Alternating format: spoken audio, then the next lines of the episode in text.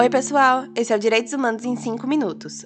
Hoje, Anselmo Rodrigues vai falar com vocês sobre fraternidade em tempos de Covid-19.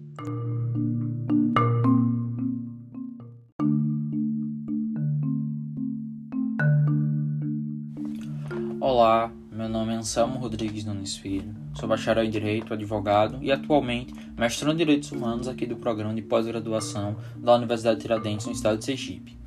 É, eu vou falar um pouco justamente sobre a ideia da fraternidade, do princípio da fraternidade aplicado no contexto da pandemia do Covid-19. Eu escolhi esse tema por acreditar que ele é bastante relevante e ele gera um pensamento crítico.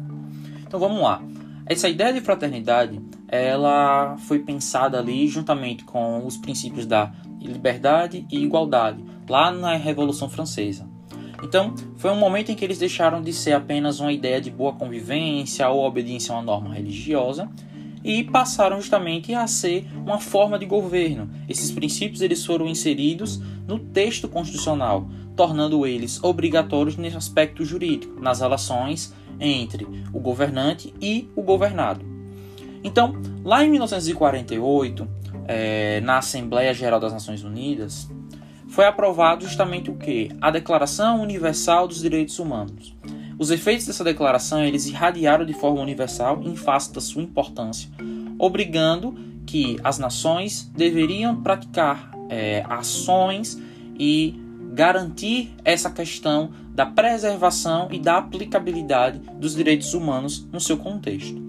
No Brasil, na nossa Carta Magna, que é a atual vigente de 1988, ela absolveu a ideia desses três princípios da liberdade, da igualdade e da fraternidade, já no seu preâmbulo, quando ela fala justamente nessa questão da busca da construção de uma sociedade livre, justa e solidária.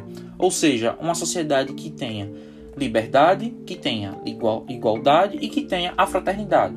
Através dessa previsão, o princípio da fraternidade ele deixa de ser uma mera diretriz religiosa ou social e ele passa realmente a ter essa validação como na utilização de compreensão de normas e reafirmação de funções basilares do Estado brasileiro.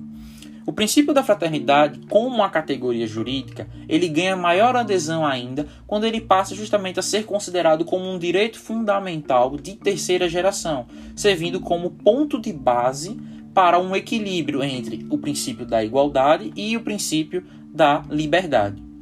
O princípio da fraternidade ele está presente em nossa Constituição no capítulo dos direitos sociais, onde ele assegura justamente a questão do direito à educação, do direito à saúde, direito ao trabalho, à moradia, lazer, entre outros. É, o ex-ministro do Supremo Tribunal Federal, por exemplo, Carlos Aires Brito, ele acredita no seguinte, que a fraternidade é o ponto de unidade a que se chega pela conciliação possível entre os extremos da liberdade de um lado e da igualdade do outro. Então, o que, que a gente pode deduzir disso? A gente deduz disso que para que o princípio da fraternidade ele exista, é essencial que exista justamente essa dignidade igualitária na busca por direitos. Mas não apenas existem regras que promovam a dignidade, sendo que seu alcance não pode ser diferente é, entre os membros de uma sociedade. Então, quando a gente pensa na fraternidade, a gente geralmente pensa nela como um dever de eu ser fraterno, de eu ser solidário com outra pessoa. Mas muitas vezes a gente deixa de identificar isso como um direito nosso. Então, quando é que a gente pode identificar de uma forma mais é, cotidiana, de uma forma mais recente, esse direito? Justamente na sua aplicabilidade no decorrer da pandemia.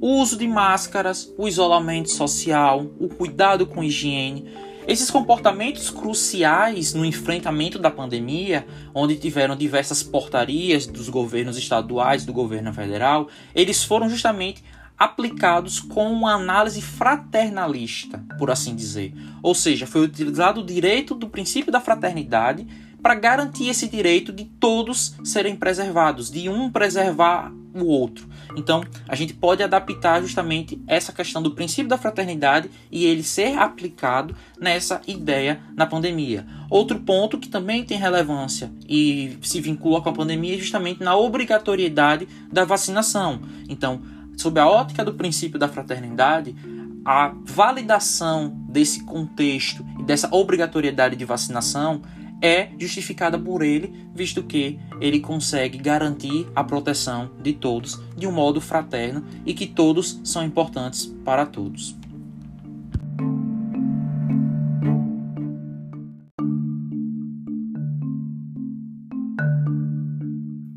Esse foi o Direitos Humanos em 5 Minutos de hoje. Obrigada por acompanharem.